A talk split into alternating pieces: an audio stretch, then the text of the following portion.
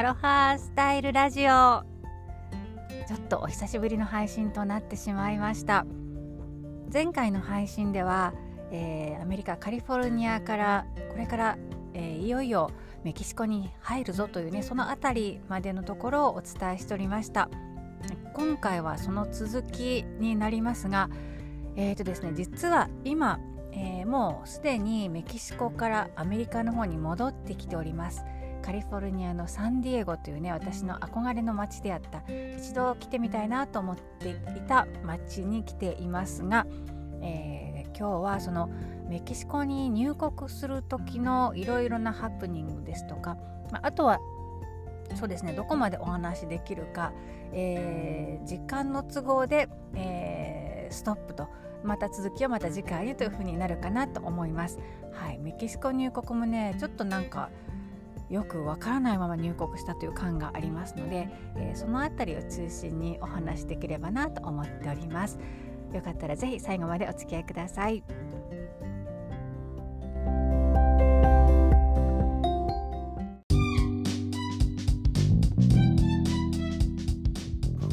アロハスタイルラジオ。この番組はハワイ島コナからライフアーティストゆりこジョンソンがお届けしています。心地よく自分にフィットする生き方暮らし方そして他の誰でもない本当の自分を幸せに豊かに生きる Tips をお伝えしています。時にはアメリカ人の夫デイビッドと2匹の猫とのリアルなハワイ島ライフやちょっとワイルドなキャンピングカーの旅の話なんかもアロハな豊かさのエッセンスがお届けできましたら幸いです。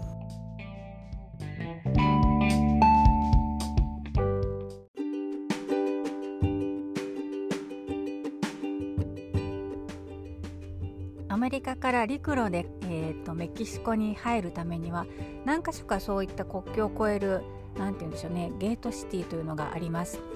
で今回私たちは、えー、バハカリフォルニアといってですねメキシコの、えー、メキシコの本土ではなく本土っていうのかな、ま、あの陸でつながってはいるんですけれども、えー、一番西の端にねカリフォルニア半島というのがあります。ちょうどアメリカのカリフォルニア州のそのまま南にこうずっと下がっていくとそういったこう細長い、えー、半島があってカリフォルニア、えー、半島というんですけれども、え、半島とはいえ、日本の本土と同じくらいのちょうどサイズ感ですね。細長い感じになっています。そこに行きたかったのでカリフォルニアから国境を越えることにしました。で、えー、カリフォルニアでもいくつかあの国境を越える場所はあるんですけれども私たちはメキシコのね、えー、メキシカリという町に入るルートを取っていきました。でねその車で国境を越えるっていうのを去年カナダに入るのも入る時にも車で越えたんですが全然ねやっぱり違うんですよねカナダに入ったりカナダからまたアメリカに戻ってくるっていうのは本当に簡単でした全然あの車も何て言うのかな行列になるっていうこともなくちょっとした簡単な質問とあ、えー、事前にね、えー、カナダに入るためにはアプリをダウンロードしてそこにパスポート情報だとか、えー、そういったことを事前にアップロードしていたっていうのもあるんですがうん全然違いましたねメキシコは。で私たちもまあ下調べをしたようなしたしてないようなというそんな、まあ、ちょっと横着な感じで出かけたんですがえっとねえー、甥っ子の弁当2台でちょうど何ていうのかなキャラバンする感じで、えー、旅をしていったのですけれども、えーとね、その国境を越える時には平たく言うとうん高速道路の料金所のようなそんなブースを超えていきます。えー、もちろんあの ETC ではなくて、えー、一台一台こう止められるというそんな感じ止められるというのかな、えーと、そこのブースに入っていく前に、えー、遮断機のような、うん、ゲートがね、えー、降りていてで、えー、1台進むごとに信号が青になって遮断機が上がって1台入っていくというそんな感じです。で弁が先に入っていったんですけれどもでそこでえー、て言うかな別れ別れになるというかベンがどういうふうに、えー、先に行ったのかちょっともう後から後ろからは見えなかったんですけれども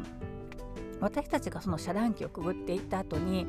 えー、係の人からね車をこっちに寄せてっていう風な感じでガイドされてでねあの軽くチェックを受けました。係の人が車の中に入ってきて、まあ、私たちね小さいとはいえキャンピングカーなので でちょっと中を開けて見させてみたいな感じでで一通り、まあ、軽くチェックしてで行っていいよっていう風な感じだったんですけど私たちもあのメキシコの、自動車保険が必要だとかそんな話を聞いていたのででしかもあの国境の近くの町に行くとあのブースというかそういう屋台じゃないですけどそういうところで保険が買えるっていうふうに聞いていたんですよね。でそういうのを全然見ないまま国境に来たのでそれはどうしたらいいんですかねとか他のあの必要書類をどうしたらいいんですかねっていうふうに係の人に聞いたらあじゃあ車をちょっとあのあそこに止めてそしてあのこの建物の中に入っていって書類をあの提出してくださいというふうに言われました。それであの言われた通りに、えー、車をね脇に寄せて止めて駐車してで建物の中に入っていったんですよね。で、えーと、必要書類というのはいわゆる何て言うのかなあの税関？そうなんかあの申告することはないですかとか、えー、逮捕歴はないとか、えー、そういったことを書かれあの聞かれるようなペーパーで、えー、それもねとても親切にここに何を書いてここは名前ここは生年月日とかねパスポート番号とか、えー、ちょっと待たされましたけれども係の人が出てきてくれてとても親切に対応してくれましたただね驚いたのは、うん、英語が思っていたほど全然通じなかったんですよね。うん、英語ってバンコク共通かなと思っていたし特にそういった国境付近では英語が話せる人が対応してくれるのかなと思ったんですけどそれがね意外や意外。まあでも考えてみたらそうかもしれませんよね。わざわざよその国の言葉を話す必要ないし自分の国の言葉をね入国してくる人に話すっていうのは、えー、その国の態度としてそういうものかなとも思うんですけどちょっとねあのその時は意外な気がしてコミュニケーションを取るのが難しかったです。でもの便利な時代でその係の人がスマホの翻訳機能を使って、えー、スペイン語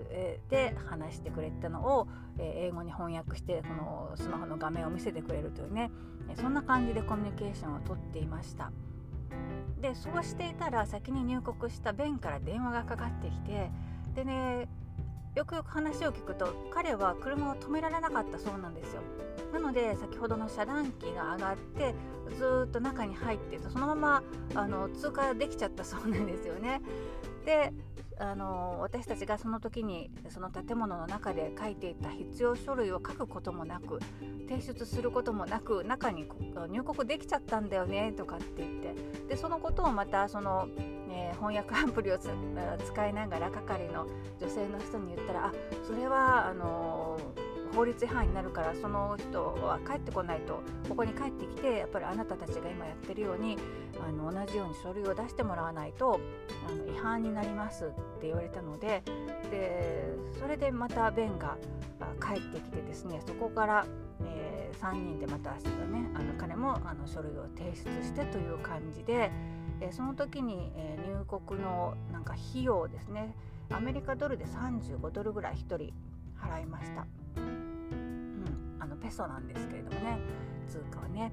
うん、でそうやってまあなんか吸ったもんだしながらでもやっぱりあの建物の外を見ていると誰にも止められることもなくスーッと入っていく車もたくさんあるのでねその辺りの